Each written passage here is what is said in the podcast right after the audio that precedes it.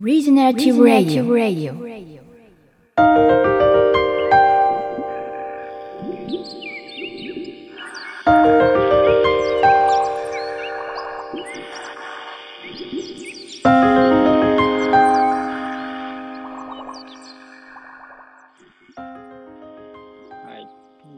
さっきちょっとシステムアウェアネスの話したんですけど、うんと、ちょっとそれに、あの、あの、入っていく前に、ちょっとまたそこ戻ってくれればと思うんですけど、そのシステムアウェアネスとか、あるいは、まあ、ちょっとね、今日、今回セルフアウェアネスとシステムアウェアネスっていうのをちょっと切り口にね、あのまあ、なんだろうな、システムの変容とかどう関わっていくかって話、また最後にちょっと戻ってくれればと思うんですけど、その前に、あの冒頭のね、自己紹介でもあったバイオミミクリーとか、あの、ある意味こう、なんだろうな、サステナビリティとかそういうシステムを、なんだあの、実践をこう積み重ねる中で、なんか多分、アジーさんがもう少しその先にあの感じられてたりとか見ている世界がなんかある。で、それは多分その自然とか生き物との関わり方とかっていうこともすごく近いと思うんですけど、ちょっとそのあたり、あの、まあ、あの伺っていきたいなと思っててはいます。で、あれですよね、アジーさん、もともと釣りが大好きなんですよね。そうあの聞いちゃいましたねって感じで、これでもう一 あの一日話せるぐらいなんですけれど、うんうん、ちょっとそういうのね。そうそうそうそう。そうですね、僕あの、両親北海道で、やっぱり両両あの小さい頃北海道で育ったっていうのもあるし、小さい頃いろいろこう、なんかこう、キャンプとか連れてってもらったり、本当にあの当時、釣り基地三平を見ても釣りが大好きで、えでうちの親は釣りしないんで、もう独学でもう釣りを、ーえーなんだかわかんないけど好きっていう。これもうなんかね、後で思ったんですけど、川川を見るともうワクワクするんですよ。あこれもう言葉では説明できない。だ海じゃないんですよ、川なんですよ。川なんですか。いやー、なるほどね。いや、なんか、あの、あの、三木茂雄さんっていう、あの、生物学者で、あの、すごい、あの、企業を成し遂げた方がいらっしゃるんですけど、まあ、もう亡くなられてるんですけど、彼の研究ですごい面白いのがあって、僕ら、あの、胎児で、あの、なんていうか、お腹の、お母さんのお腹の中で育つじゃないですか。で、その、あの、30、胎児な、32日から38日の間に、はいあの、胎児の、あの、顔面の起こる変化っていうのを、あの、研究したんですよね、見たんですよ。そしたらそこに、まあ、あの、すごく、あの、なんだろうな、端的に言うと、そこに生命の4億年の歴史が詰まってるっていうことを、まあ、彼はね、要は何かというと、その胎盤胎児の最初の時とかっていうのって、本当にこう、孵化って呼ばれる、こう魚の魚類の顔とそっくりで、で、それがだんだんちょっと両生類みたいに、これは口の裂け目と鼻の鼻腔が生まれるのが両生類なんですけど、そこが繋がってるんですね、両生類って。みたいなのがあってとかっていう、で、だんだんまあ、あの38になるともう鼻とかができて哺乳類っぽくなってくるみたいなね、のがあるんですけど、いや、なんか、アジーさんは魚だったんじゃないかっていう。ただ、それを言いたいがために今、話をしたんですけど。すごい科学的に言ってもらって、生物学的に言って、あーって思う。でも、そうか、でも川に何かね、こうすごくつながりというか深いつながりがあったんですね。で、じゃあもうずっと、あれですか、今でも釣りをずっと？そうですね、今も、まあ、ちょっと子供がまあ小さいんで、なかなか行ってきますって言えないんですけれども、でも、そうですね、釣りだけのためにメキシコに2回行って、カナダでサーモン釣りとか、まあ、毎年ニュージーランドでワークショップもやってて、必ず終わった後釣り竿を持ってってあの釣りをするみたいな、なんかこう、もう世界を釣るとかも大好きで、あそうなんかど、どんな感じになるんですか、その釣りを。多分、今のこのパソコンの前に座ってアジーさんと、多分全然違うんじゃないかなって思うんですけど、なんか釣りをしてる時ってど、どんな感じなんですか、釣りをしてるときはね、まあ、言葉にならないのかもしれないけど。ね、でもなんかねもうなんかよく無になるっていうのもあるんですけれどもなんかねずーっと想像してますね。その中とかその景色を想像してたりとか。あと、まあ、よくこう川の中にも入るんでその体感覚的にやっぱり冷たい水がこう足にこうやっぱりこうあの感じたりとか。うん。あのだいぶこうセンサーが働くんですよね。あ今から西風が吹くなとかあ気圧下がってきたなとかあのうんハッチってこう幼虫からこう羽化するなとかあの移り変わりがねこう変わってくるんですよ水の色が変わって。うんなんかね、そういうものの五感がぐわっと広がる感覚がすごくありますいね。なんかね、そういう感覚がわーっと開いてるんでしょうね。開いていくんでしょうね。やっぱ自然の中にいるとそういう感じってすごくありますよね。なんかその感覚が開いていろんなものを受け取って、まあ、さっきにサインみたいな話とかもありましたけども、なんかそういうのを受け取れる自分というか、こ、力んでね、こう、頑張ろうってやってると結構そういうのって、うん、難しかったりするんですけど、なんかこう、委ねて、こう、なんか開いたりすると、なんかそういうのがこう入ってくるみたいな感じ。なんか、私もね、あの森の中とか入ってすごくわかるなと思って。で、まあそういう中で、あの、まあそういうね、こう、釣りの、なんだろうな、川とのつながりみたいな、なんかすごく感じながらやって、で、まあその人とか組織とかシステムの、あるいはサステナビリティとかで関わりつつ、で、あの、一方では、なあの、その今ニュージーランドで、その自然の、まああの、リトリートのプログラムをこうちょっとリードされたりとか、まあある意味その自然との人とのこうつながりの中で、ライフミッションとか、なんかそういうものをね、はい。向き合っていくプログラムをやれたりとか、あとは、そのバイオミミクリとかの、まあ、を、まあ、今改めてこう、本格的にこう学ばれてるということで、なんか、な、どん、何を、何がそっちにこう、そっちにというか、東さんなんか何が起こって、こう、そういうふうに誘われて、どんなこと、可能性というか未来というか、を感じていらっしゃるんですか？そうですね。あのーこう、なんかこう、本当にサステナビリティとかこう追求していったときに、まあ、あとリーダーシップもこう追求していった中で、うん、やっぱりなんかこう、究極、こう、やっぱりこう希望とか、なんかこう、作りたい世界みたいなものを、やっぱりこう、本質的に感じない限り、なんかこう、そこのにコミットできないなっていう感じがあって、ねで、なんか自分の中にあるのは、なんかさっき言ったその、ネガティブなその苦しみとか、そのカンボジアのものよりも、まあ本当に自然が大好きとか、この環境をずっと残したいなっていう、なんかそこがすごく強いですよね。で、自分自身がやっぱりこう、本当に一人でイエローストーンとかこう行ってですね、一人でこう自然の中にいて、なんかこう、一、自分はなんか、ただの生き物のに過ぎないなみたいな、なんかそういう体験も、なんかわかんないけどししちゃったりとかですね。ちょっと怪しいんですけど、なんかセドナとか行って、こう、なんちゃって一人リトリートみたいな感じで一人で岩登って、なんかこう、やってみたり、瞑想してみたりとか、なんかまあ、形から入ってやってみたんですけどでもなんかすごいこう全然違う感覚が生まれてきてあなんかこの感覚がなんかすごい原動力だなと思った時にうん。それを怪しくなくみたいななんかこうん。うやっぱりこれもブリッジかけていこうかなってきっとみんなそういうのあると思うんですよね。でもなんかそういうものにこうつなげていくって言った時にまあなんかこうこれももう出会っちゃった感じですけど、バイオミミクリーっていう学問が、を初めて知ったときに、あの、こう、なんかすごいブリッジをかけてくれるなって、人とやっぱりネイチャーをこうコネクトする、すごい概念だなと思っていて、あの、初めて聞く方もいらっしゃると思うんですけども、その自然の、例えば形とか、まあ、草でも動物でも虫でもいいんですけれども、その形とか素材とかプロセスとかシステムっていうものから学んで自分たちの持続可能なその社会づくりに生かしていくっていう概念。これはなんか次の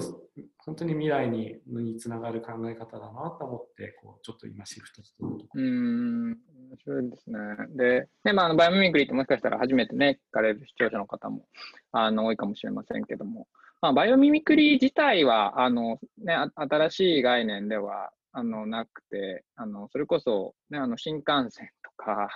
ね。も、あの、そうですし、あの、マジックテープとかね、よく有名ですけども、ある意味そういう、こう、なんだろうな、あのーまあ、割と古くか、まあ、あの以前からも、あのー60年後半とかから結構盛り上がってやってこられてる部分もあると思うんですけど、なんか一方で、なんかバイオミミクリーの、なんか扱う領域というか、が結構変わってきてるなっていう感覚もあって、というのは、なんか以前は、その自然の、その、本当にね、あの、生命38億年の、その歴史の中から、まあ、ある意味、こう、人が、にとって有用な機能とか、構造とかを、まあある意味、なんだろうな、まあ、真似していこうっていうのが多分起源だったと思うんですけど、で、まあ、だからそれは別に、なんだろうな、なんか、まあ、あの、そそういうものとして広がっていったんですけど、なんか最近の議論ってもう少し、なんだろうな、その、なんか、そこの機能とか構造ってだけじゃなくて、もう少しなんか、その、なんだろうな、他の生き物との関わり方とか、なんかそのさっきのプロセス全体とか、もう少し、あの、要は、なんだろう、その自然って、ああの、なんか持つ、なんだろうな、その関係性の英知というか、なんかそういう方に、要は共にどうその共生していくかというか、あの、行く、なんかそこが結構、なんだろうな、なんか焦点が、こう、また次のフェーズに行ってるなっていう感じもあって、で、そあの、先週ちょうどあの、ビッグリトルファームっていう映画の、あの、まあ、あの、ちょっとトークイベントに呼ばれて出てきたんですけど、まあ、それも、なんていうか、まあカリフォルニアで2人の、あの夫婦が、まあ、ある意味こう、なんだろう、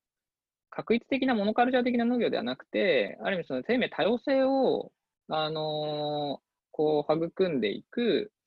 まあ、ある意味こう、まあ、自然農法とか、まあ、ちょっと共生農法とかにちょっと近いようなアプローチで、まあ、その、あの、多様性の生態系をこう再生していく物語だったんですけど、で、やっぱりそういうのとかも見てても、なんていうか、なんだろう、害虫だと思ってたものが、実はその生態系全体の中ではすごく大事な役割を果たしてたりとか、まあ、それこそコヨーテとかが来てね、あの、あの、チキンを食べちゃったりとかっていろいろ起こるんですけど、だけど、なんかそれをじゃあ殺せばいいのか、さっきのね、問題の裏叩きなんじゃないですけど、殺せばいいのかっていうと、実はそうではなくて、実はそのいろいろ関係性の中で、ただただそれぞれがあの自分の役割を果たしていく中で、まあ、あの、なんだろうな、波はあるし、うまくいかないこともたくさんあるんですけど、全体としてはすごく美しい調和の世界を、まあ、描描いてたりするんですよね。まあ、山火事になっちゃったりとかして、なんかそういうのも含めて、なんかいろいろ、なんだろうな、全部がうまくいくわけじゃないんですけど、まあでもそういうのをやってて、なんかそういうこう生態系としての英知みたいなものとか、なんかそういう方になん、なんとなくこう、なんだろうな、バイオミミクルの世界もシフトしてきてるような気もしてて、ちょっとあんまりないですけど、なんかその辺って実際今リアルで、あのフロンティアで学ばれててどうですか？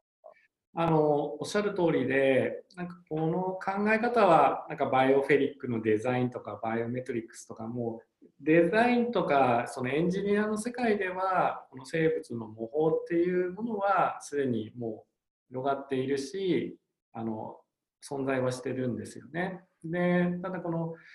バイオミミクリーっていう、まあ、これも造語ですけれども、こう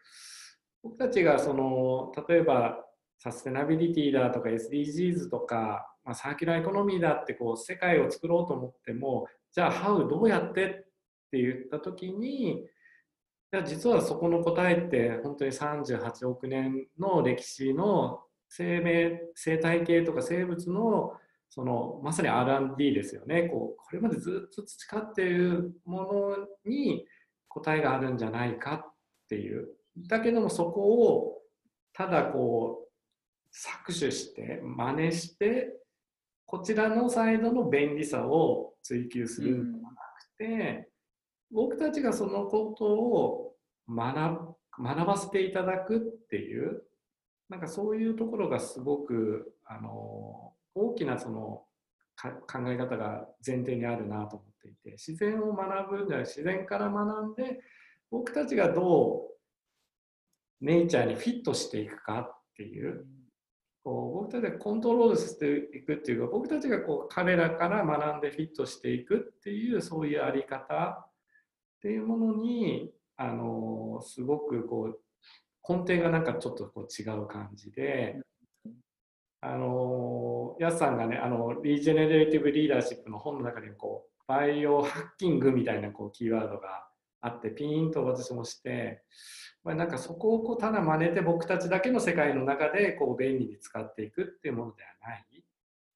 ここがすごくあるなっていうふうに。そうですよね。なんか、そのね、今、リジェネラティブリーダーシップの話しましたけど、あのその著者、共著者2人いるんですけど、そのうちの1人ローラっていうのが、あの言ってて、すごく僕もそうだなと思ってるのが、まあ、そういう持続可能な社会とか、サステナビリティもそうですし、SDGs もそうですし、まあ、あの、なんだろうな、まあ、あの、サーキュラーエコノミーもそうです。すごくあの言われて、言葉としてはあの言われていて、で、やっぱりそういう認知も広がってきている。で、うん、そういうものを目標に、ね、そこを目指していこうっていう動きもね、うん、まあ、あの、当然出てるわけなんですけど、あの、その時に、その彼女が言ってるのは、あの、ただ本当に作っ、あの、大切なことは、そのリーダー自身が、その、その自然とか生命っていうものともある意味こう、なんだろうな、調和的にあるっていうことを抜きには、その未来は実現できない、達成できないだろうっていうことを言ってるわけなんですよね。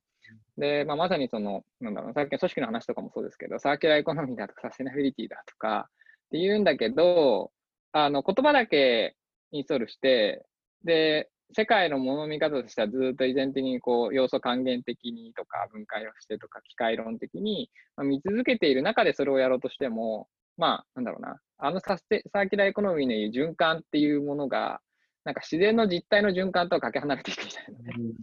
あの機械論的な循環みたいなことって、すごくあ起こっていくと思うんですよね。で、やっぱりそうしたときに、なんだろうな、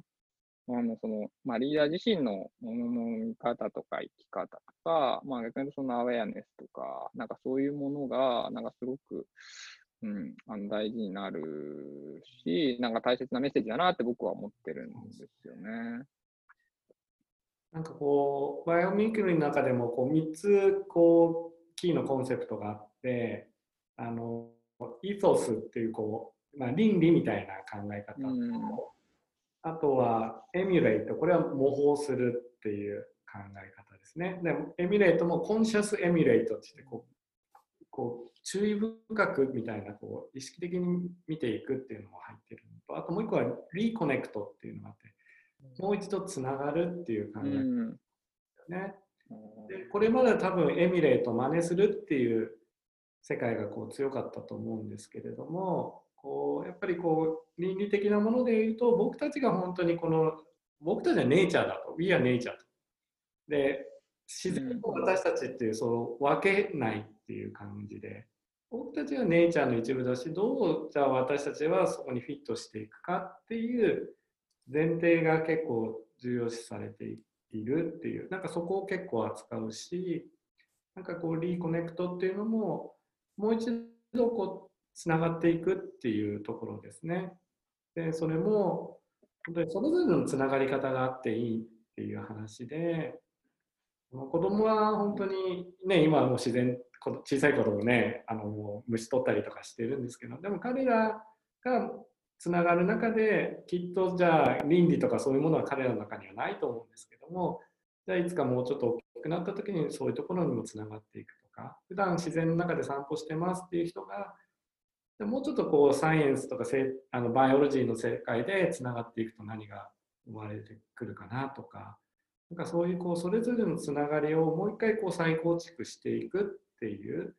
なんかそういうことからなんか私たちの価値観が見え方が変化してそれがこうまさにこう作りたい世界を作っていくっていうものがこう扱われているのでなんか単なるまれじゃない今おっしゃったようなこう私たちのそのあり方とかつながり方みたいなことを大事にしていかないとこの本質は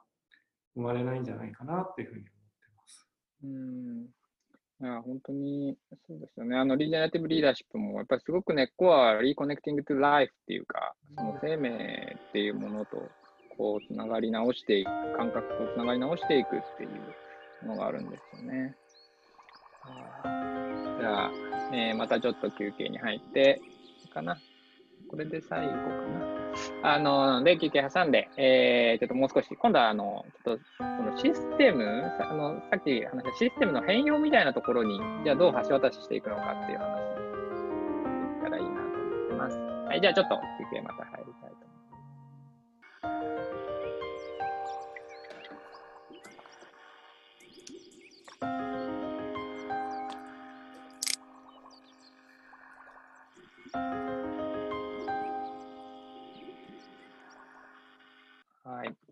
あの早いもので楽しくて、あっという間にもう1時間ぐらい、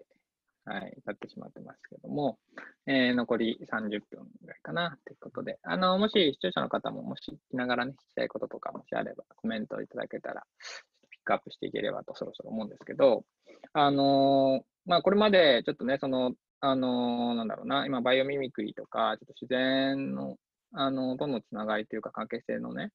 の、まあ、We are Nature っていう言葉もありましたけども、まあ、そういう中で、こう、つながり直していくというか、つながっていくみたいな話があったときに、ちょっとあの、先ほども、あの、ちょっとお話しした、そのシステムっていうものと、その、そのシステムの、その、なんだろうな、あの、アアウェアネスみたいな話もちょっとこれまであのしてきましたけど、そのそうした、あの、時にちょっとお話をしたいのが、あの、一方で社会のシステムってある程度もうあって、で、基本的にはシステムが、まあ、なんだろうな、社会システムがそれを維持するようにこう組み込まれていいってしまうような流れもあって、で、そうじゃない、まあ、ある意味、こう、次の新しい未来に、ある意味、こう、移行していくときって、必ずトランジッションがあるんですよね。その移行の期間っていう。で、なんだろうな。あの、いきなりじゃあ、これが大事だからってやっても、既存のこうシステムに、あのピえっと、フレデリック・ラルーさんかな？あの、ティールの、とかは、あの、システムにリジェクトされるっていうプランを考えた方がいいみたいなことをね。あの、要は、あの、言ったりもするわけなんですよね。その、なんだろうな、既存のシステムっていうものが、まあ、あの実際そういうふうに回ってる社会のシステムすでにあって、で、その中に、なんだろうな、そういうふうに感じ取って、こう、新しい未来を作ろうとしている、まあ、それぞれの営みがあって、で、そうした時のそのシステムのその移行とか変容っていうものをどう扱うかってすごく大事なテーマだと思うんですよね。で、まあ、あの、ちょっとすぐにね、あの、すごく大きなテーマなので答えがあるわけではないと思うんですけど、なんかその組織のね、あの、変容とかをずっと扱って、個人が扱ってこられてる中で、なんかこれから、その、まあ、まあ仮にその今すごく、まあ大事な移行期にいると捉えたときに、なんか何がこれからその大事になっていくのかとか、あるいは、なんだろうな、そのシステムの変容っていうものと、その一人一人の僕らの生き方とかアウェアネスっていうものが、なんかどういうふうにつながっていくのかみたいなことを、なんかもし中地さんの方でこう感じられてることとか、なんかちょっと浮かんでいることとかあれば、なんかちょっと最後そういう話していけたらなと思うんですけど。うん、はい。ね、究極のなんかこう、ね、質問だなと思いながら、なんかこう、ね、話しながらちょっと整理したいなっていう感じなんですけれども、まあ、こう、サステナビリティの文脈に限らず、あのいろんなこうやっぱり会社の中でも変化とかトランジションっていうものがあってそこにこうシステムコーチとかそういうファシリテーターということで関わることが何度かあるんですけれどもまずなんかパッと思いつくのがうんなんかこういや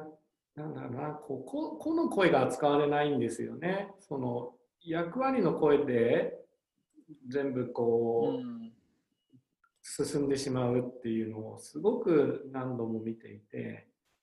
本人の中では葛藤があるし本人もあるんだけどそれが出せない。いや部長の立場でとかなんかこうなんかそういうのがすごくいろんなこう邪魔をしているなっていうあの感じがしていてなんかいろんなカンファレンスとか出てもそそれこそサステナビリティとかそういうカンファレンスでもなんかあなたどう思うんですか？みたいなのがあんまり語られないんですよね。僕はなんとか経済産業省のなんとかですみたいな。でも個人としてはみたいなポロポロって言うんですよ。でもなんかそれがこう扱われずになんか立場上の話でずっと交わされてしまうっていうでそれがいけないわけじゃないんだけどそれは立場としてはそういう声だよねっていうのがちゃんとこう周りの中でも理解されるし自分としてもそうだしでも個人としてもみたいななんかこうなんかパーソナルはいけないものっていうかなんかパーソナルとビジネスは別のものみたいな感じのなんか感情はなんか出してはならぬものみたいななんかこう組織の中ではそれは脇に置いてっていうなんかやっぱり事柄だけがこう進んでいってしまうことを変えていかない限りなんかずっと同じことがこう繰り返されるなっていうまずちょっとまあ先に思いついた。そうですなんかあのね、あの、オーセンティックリーダーシップのプログラムとかをなんかちょっとやったりしてる時もすごく感じてたんですけど、特に企業とかビジネスの文脈だと、なんか、その一人一人があの感じてることっていうのを、なんか共有したりとか、そもそもそこに意識を向けるってほとんどないんですよね。で、基本的にはそれをやろうものなら、お前それはお前の個人の勝手なあれだろうっていう。数字はどこだ、データはどこだっていう、まあ、ある意味客観性っていうものが、本当は存在しない客観性っていうものをすごく、こう、なんだろうな、あの重視されてるっていうのが、まあ、ずっと続いてきてたんだと思うんですよね。それで、さっき、まあ、リコネクトみたいなお話ありましたけど、多分それをするためには、多分そこからまず抜け出ない限りは、多分できなくて、自分自身がその、なんだろうな、内面で大切にしてるものとか願いとか思かもそうだし、なんかこう自分自身を超えてね、本当は感じてる、取って受け取ってるもの。で、その上で、あの、いろんな役割の議論とかね、あの、まあ、ビジネス向けでも、まあ、そういうのがあるといいんですけど、そこと切り離された中で、この表層のとこだけやってても、あまり変わらないよねっていう多分お話だと思うんですよね。で、本当に、あの、そうだなと思って、で、まさにそのシステムコーチングみたいなことをするときって、逆にその、まあね、最初に見えないつながりみたいなね、言葉もありましたけど、まさにそれを感じ取っていく、一人一人のセンサーをこう開いていかない限り、それってできないじゃないですか。なんかそういうのってどどういうふうにややあのなんかやられてるんですか？そうね、あそうね。っていうか。そうですね、なんかやり方っていうともうなんか無限にあるんで、こう、うまく伝えられないんですけれども、うん、でもなんかちゃんとそこをまずなんかねこう自覚してもらうことをあの、うん、システムコーチングの説明をするときにもしてるんですけどなんか自分たちの例えばずっと事柄ばっかり話されていてそういうものがこう扱われずにでもなんかこう上が行ったからこう進んでいくようなそのそういうこう組織とかチームがあった時にそれをこうフィックスしようっていうよりも君あなたたちのなんかそれって今そういう状態ですよねっていうその皆さんがアウェーナスしてもらうっていうこう自分自身もそうだしそういうことが進んでるよねっていうことにいかに自覚化してもらえるかっていうのが鍵だと思っていてよく鏡で映してあげるっていうふうにってるんですけれども、うん、なんか自分たちの特徴とかこうプロセスみたいなものがあなんかこう髪の毛跳ねてるねみたいなことになんか自分たちで違和感気づいた瞬間に変化って変わると思っていてそこをいつもねひたすらやってる感じですね。やっぱりそういうこうなんだろうななんかそういうものにこう自覚的になるで、基本的にはそれをこう閉じ、チャットアウトして閉じて鈍らせて、で、その上にさらになんかこう肩書きみたいな服をいっぱい厚着して やってるから、もうなんか今日はね、それをもう感じないようにしていくっていう社会システムのことになりやすいんだと思うんですよね。で、まあ、あのね、それこそ満員電車とかも、まあすごくね、すごく小さな象徴だと思うんですけど、でもコロナとかでちょっとそういうのがなんかね、強制しストップかかると、うん、あれ、本当になんか、これでよかったんだけど、本当に自分大切にしたことなんだっけって、まあね、その気づくスペースが、あのー、こういうタイミングで生まれ、人類の共通体験として生まれ始めてる部分もね、コメントしてはあると思うんですけど、でそうしたときにまさにこう、なんだかな、その自分自身の中で起こっていること、感情とか、感じていることとかに自覚的になるっていうセルフアウェアネスっていうものと、あとは、なんか取り巻くシステムの中にいる自分が感じてるというか、なんかその取り巻くシステム自体で起こっている、なんか、ね、そのことうん、そそこに自覚的にななんかシステムアウェアネスっていうものと、なんか両方こう融合していくというか、っていうのが、そのさっきの、なんだろうな、つながりを取り戻すっていう時に、自分の中だけの話じゃなかったりするし、なんか内側と外外側結構溶け合っていったりもするじゃないですか。うん、なんかそういう感じなのかなっていうのは、なんか今ね、なんか、うん、話伺いながら感じてますね。あのなんかこう話しながらやっぱりいろんなことあったなでじゃあ感じてください。今何を思ってるんですかって言ってもすいません何の意味かよく分かりませんとか、うんうん、なんかもうそういう怪しいのやめてください。早くあの To Do の話しましょうみたいな、やっぱり起こるんでそれはでも否定はできないんですけれどもでもやっぱりそういう人もきっとあると思うし会議終わった後になんか飲み会の時とかわーっとこういう、なんかそういうものがちゃんとこうオフィシャルの場で、なんかパーソナルな側面とか葛藤もちゃんと扱われ、いかに扱えるか。で、それがちゃんとこう、場でちゃんとそれが扱われるかってすごく大事だなと思うし、批判している人も、ね、さっきこうトランスフォームみたいな話もした時にも、やっぱり反対派の人もいるわけですけども、それはただ反対してるわけじゃなくて、その裏に何か願いがあったり、恐れがあったりするわけでね。でそこがちゃんとこう、語られたり、お互い認知し合えた瞬間に、おお、よく分かってくれてんじゃねえか、じゃあ、みたいな、なんか一番反対してた人が、一番の反対だったことが、やっぱり何度も経験しているんで、そのことをこういかにこう扱えるかっていうのが、なんか変化の鍵だなっていつも思ってうん、いや、そうですよね。なんか、なんだろうな、その、ね、例えばさっきのそのシステム思考とかもそうだけど、なんかそこのそのアウェアネスっていうものを自覚的になると、その起こる会話自体が結構変わるんですよね。で、それこそ、なんだろうな、例えばそのシステム思考も、なんか頭で無理やりつなげて、これとこれはつながって、例えば SDG の文脈とか多分みんなやってると思うんですよね。で、これとこれはこうつながっててとかって。まあ、それはそれである意味、なんだろうな、あのー、そういう部分はあると思うんですけど、でも多分そういうアウェアネスをベースのを感じた上でやると、そこで見えてないつながり合いが多分もっと見えるはずで、そうすると起こるつながり合いとか捉え方とか、あの結構変わってくるなっていうのが、なんかちょっとこう僕の体験としては結構あって、で、やっぱりなんかそういう意味で言うと、なんだろうな、なんかそこをつなげていくというか、あの、みたいな、あの、ことはすごく、あの、大事だな、なんていうことを、思ったんですよね。で、その時にね、まさに今、アジーさんからも、あの、ありましたけども、まあ、なんだな、まあ、それに反対する人っていうか、あの、なんだろうな、急激な変化に、まあ、みんながそうだそうだってなったら、ある意味こう、なんだろう、既存の社会が壊れてしまう部分もあって、で、そういうのを支えてくれ、支えるっていう役割もそれはそれですごく大事だったりするんだと思うんですよね。トランジションの期間って絶対その移行期があるから。で、そうしたときに、まあ、あのそれこそ、あの、ちょっと思い出したのが、あの、梅沢忠夫先生のあの、あの、文明の生態史観っていうのがあって、で、それは何かっていうと、その植物の群生？要は、あの、地類があって、で、それが、こう、あの、草木とか草木とかな、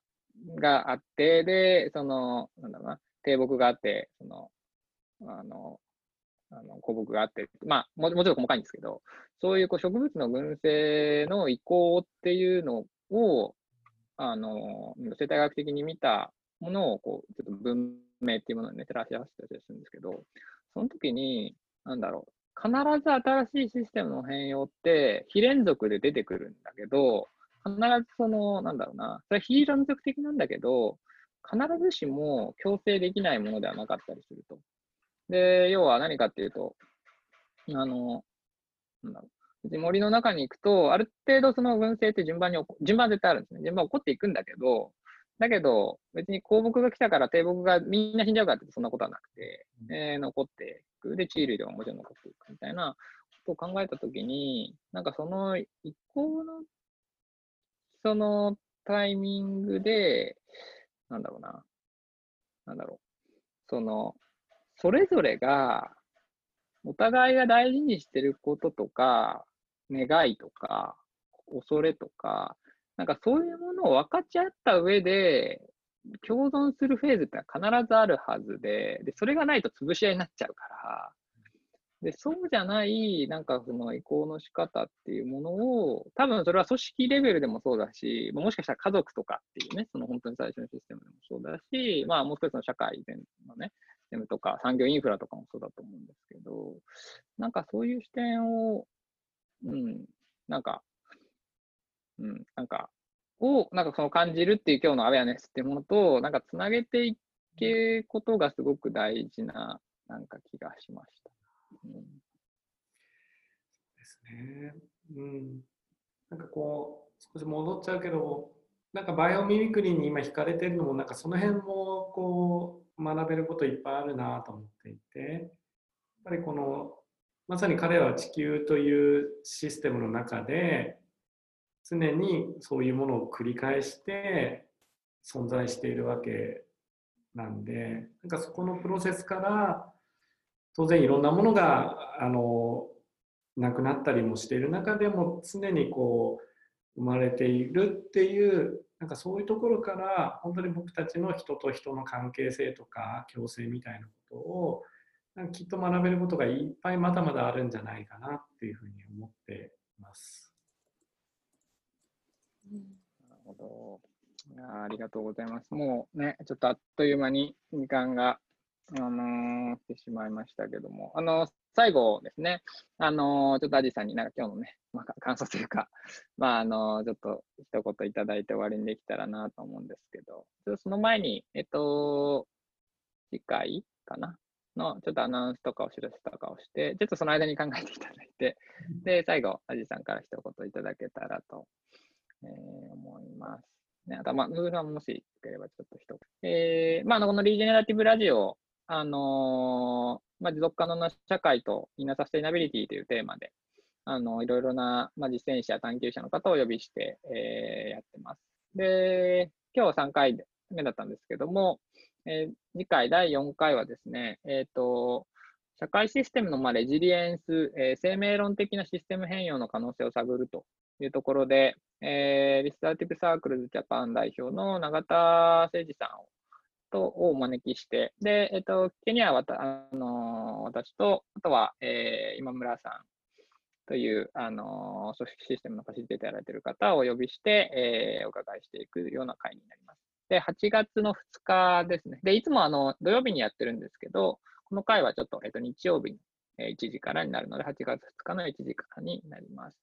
で、多分おそらく今日の話ともすごくつながる部分もあの、ある。で、まあ、最後ちょっとこう、社会システムトランジションの話をしたんですけど、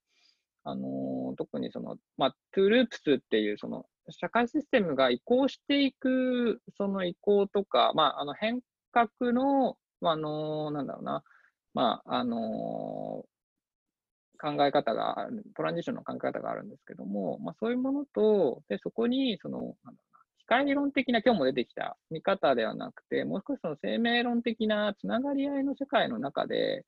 うんとそういうものを、まあ、あのー、考えていくっていうことを、えー、まあ、永田さんと一緒にちょっと深めていけたらなというふうに思っていますので、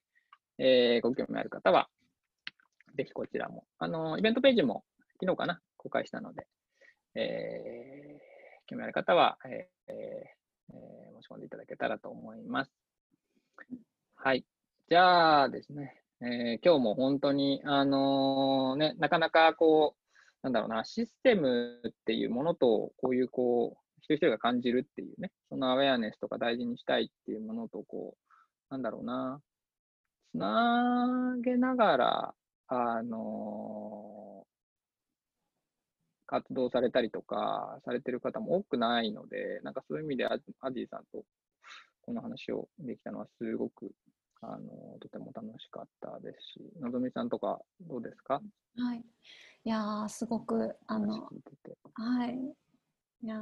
なんか、学うん、資産の多い話だなと思って伺ってました。特にあの私10年ぐらい組織にいてなんかやっぱりその中で、うん、パーソナルな声を上げるっていうことに対する抵抗感はきっと育まれたと思うんですよね。うん、でお話の中にもアリーさんがそのパーソナルな声を引き出すっていうことにすごく尽力されてるっていうのを伺ってなんか本当に今のなんか組織に必要なのはそういうパーソナルな声に耳を澄ませることだし声を出していいっていうことだとなんかその声を出していいっていう安心感を育むってことが本当に大切になってくるんじゃないかなって思います。うん、いやなんか本当にそれをこうねあの声を一人一人がパーソナルな声を上げるでそれ多分システム全体の中からするとこう一つ一つの揺らぎみたいな感じで起こっていくんだと思うんですけど、うん、なんかやっぱりそれがこうね全体にフィードバックがかかってなんか変容が起こっていくっていうそのねつなぎをなんかねつなぎ直していくっていう。うんうん、ことなのかなっていうのを、うん、感じました。ねえ。